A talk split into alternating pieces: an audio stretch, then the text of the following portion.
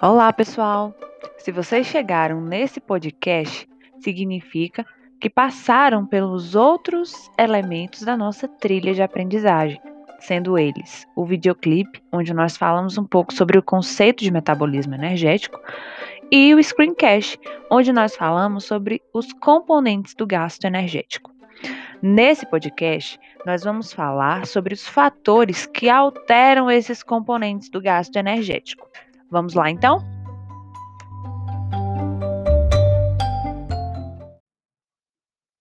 Bem, existem alguns fatores que afetam diretamente o gasto energético de repouso. Para quem ainda tem dúvidas sobre o conceito de gasto energético de repouso, é importante revisitar o nosso screencast, onde nós falamos sobre os componentes do gasto energético. Pois bem, o primeiro fator que nós vamos falar aqui é o fator sexo, uma vez que homens têm um gasto energético de repouso maior que o gasto energético de pessoas do sexo feminino. O segundo fator está relacionado à idade. Se nós observarmos ao longo do desenvolvimento de um indivíduo, as fases em que ocorrem os picos de crescimento, o desenvolvimento muscular, etc., são momentos em que o requerimento energético ele se torna maior do que nas fases da senescência, por exemplo, onde o indivíduo diminui a sua quantidade de massa muscular e os seus requerimentos energéticos, afetando o requerimento energético de repouso, principalmente. Então, em fases de desenvolvimento, como a pré-adolescência, a adolescência e uma fase da vida adulta, esse requerimento pode mudar quando esse indivíduo, à medida em que o tempo passa, vai entrando no período de senescência. Após a idade e o sexo, o terceiro fator que afeta diretamente o gasto energético de repouso é o peso. Isso significa dizer que quanto mais pesado é o indivíduo, maior o gasto energético de repouso? Não necessariamente. Embora nós falemos de peso, nós também precisamos lembrar da composição corporal individual. Indivíduos mais pesados, teoricamente, têm um gasto energético maior. Porém, é importante ressaltar que o indivíduo que pesa 90 quilos, mas tem uma composição corporal basicamente voltada para a massa magra, possui um gasto energético de repouso maior do que o indivíduo que pesa 90 quilos, mas possui na sua complexão corporal uma maior quantidade de massa gorda na formação. Por que isso? Nós precisamos nos lembrar que os lipídios, ou o armazenamento em forma de lipídios, o armazenamento energético em forma de lipídios é um armazenamento passivo. Ele não necessita de grandes quantidades de energia para acontecer. Nós temos células especializadas no nosso organismo que promovem esse armazenamento e que servem justamente para esse processo, que são os nossos adipócitos. Porém, a manutenção de um quadro de ganho de massa magra requer muito mais energia, uma vez que a maior parte da massa magra se acumula na forma de tecido muscular. E todo tecido muscular, ele tem uma atividade própria. As células que formam o tecido muscular necessitam cotidianamente realizar uma série de atividades que, de gasto energético para se manterem ativas e funcionantes. Portanto, o indivíduo com 90 quilos e com a maior composição do seu, do sua maior composição corporal de massa magra, tem um gasto energético de repouso maior do que o indivíduo com o mesmo peso, mas com uma composição corporal baseada principalmente em excesso de massa gorda. Além dessas características, nós temos algumas características patológicas, como o hiper e o hipotireoidismo, que também afetam o gasto energético de repouso. Isso quer dizer que quando ocorre uma mudança hormonal a nível mesmo de produção desses hormônios, que são essenciais para o metabolismo, o nosso metabolismo, então nesse momento nós pensamos em TSH, T3 e T4, que são hormônios importantes para o controle metabólico, quando nós temos uma alteração desses hormônios, a nós, o nosso gasto energético ele tende a diminuir pela diminuição do requerimento energético hormonal ou aumentar pela maior reque pelo maior requerimento de hormônios, nesse caso, e de maior energia para o funcionamento do nosso organismo. Agora, dentre os fatores que afetam o efeito térmico da atividade física, temos em comum o tamanho corporal. Nós explicamos anteriormente como esse tamanho corporal afeta o efeito térmico ou gasto energético de repouso. Da mesma maneira, esse tamanho corporal afeta o efeito térmico da atividade física. Então, indivíduos com uma estatura maior ou menor podem ter um requerimento energético para a atividade física maior ou menor. Claro que dos fatores que estão associados a esse efeito térmico, este talvez seja aquele menos relevante.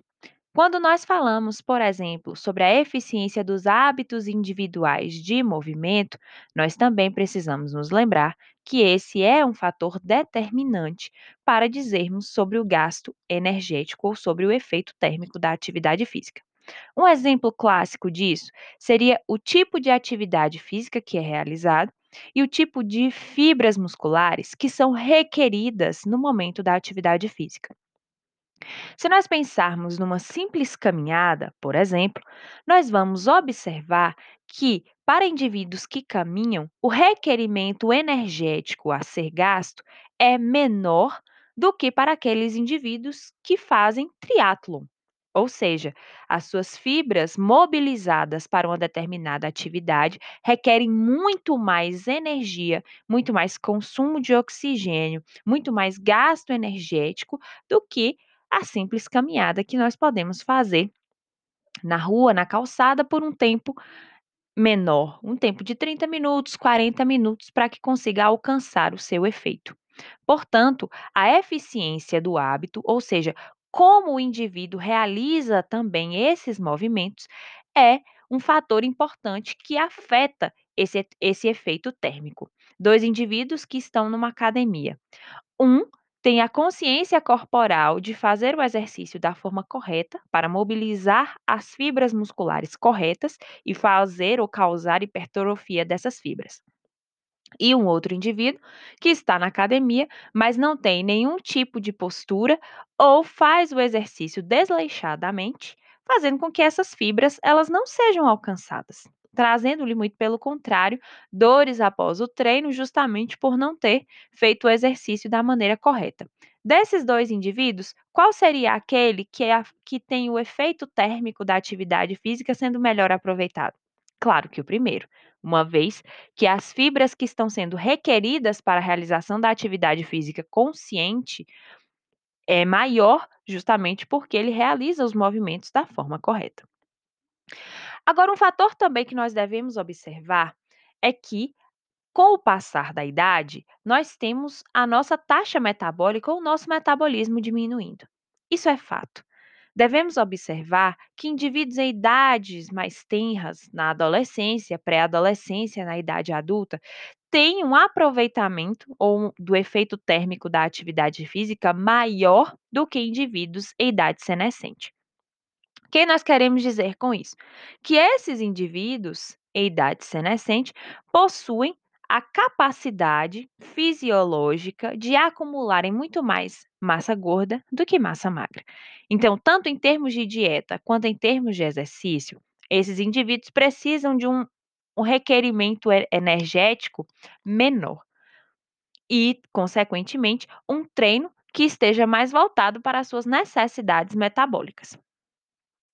Na senescência, nós devemos observar também que há uma maior capacidade de acúmulo de massa gorda e uma menor capacidade de acúmulo de massa livre de gordura, ou que nós chamamos de massa magra, justamente por conta dessa mudança metabólica.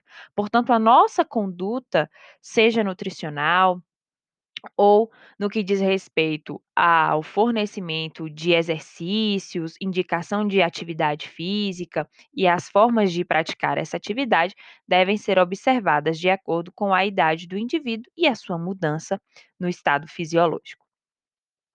Um outro fator que está associado a esse efeito térmico da atividade física é o consumo excessivo de oxigênio após o exercício, o que muitos de vocês podem conhecer como COP ou como EPOC, do inglês Excess Post-Exercise Oxygen Consumption.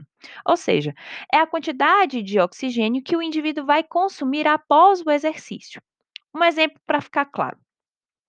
Se nós apostarmos uma corrida em 100 metros e chegarmos na linha de chegada, aquela quantidade de oxigênio que nós respiramos para retomarmos as nossas atividades celulares, né? Então, aquele excesso de ventilação, aquela, aquela hiperventilação que nós fazemos, é o que nós vamos chamar de consumo excessivo de oxigênio após o exercício. Então, quanto mais intensa é essa atividade física, maior será o consumo de oxigênio, o consumo excessivo de oxigênio depois desse exercício. E esse oxigênio, ele é utilizado justamente para a manutenção do metabolismo celular, retirada de lactato da corrente sanguínea, processo de eh, formação de energia para as células musculares através de vias como a glicólise anaeróbica, etc. Então, esses indivíduos que têm esse consumo excessivo são indivíduos que têm a sua taxa metabólica maior.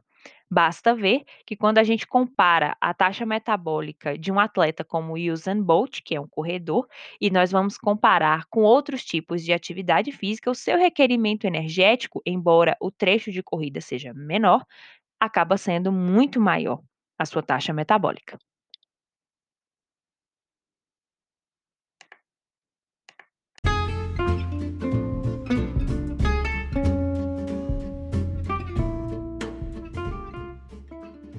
Por último, mas não menos importante, nós temos os fatores que vão afetar o efeito térmico dos alimentos.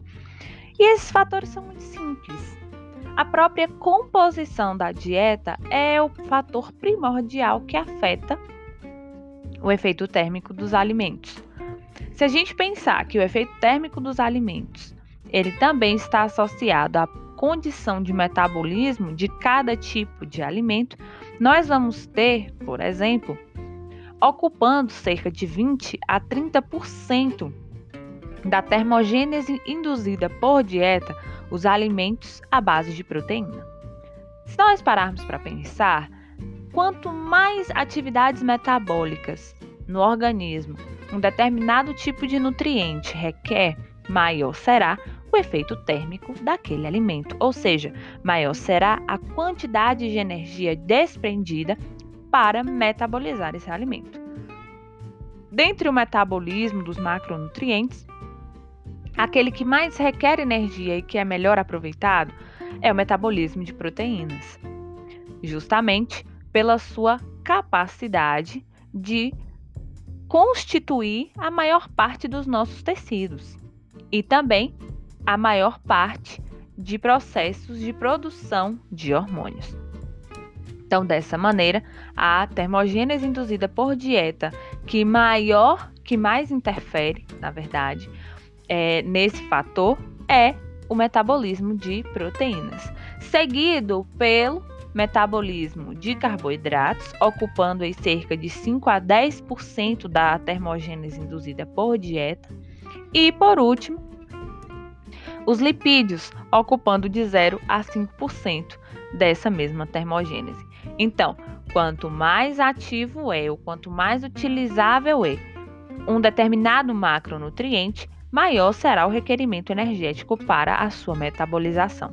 Desses nutrientes, então, a, os lipídios são aqueles que menos necessitam de energia para a sua metabolização, uma vez que eles são facilmente armazenáveis no nosso organismo, enquanto que as proteínas que não possuem armazenamento, nós não armazenamos proteínas, nós a metabolizamos e a utilizamos. E todo o excesso é desprezado através da urina ou das fezes, na forma de ureia. Então, por não ser armazenável e por ser altamente aproveitável no nosso organismo, essa é uma estrutura que requer muito mais energia. Espero que vocês tenham entendido até aqui e nós nos vemos na nossa aula online segunda nas segundas-feiras, às 10 horas. Eu aguardo vocês lá. Bons estudos!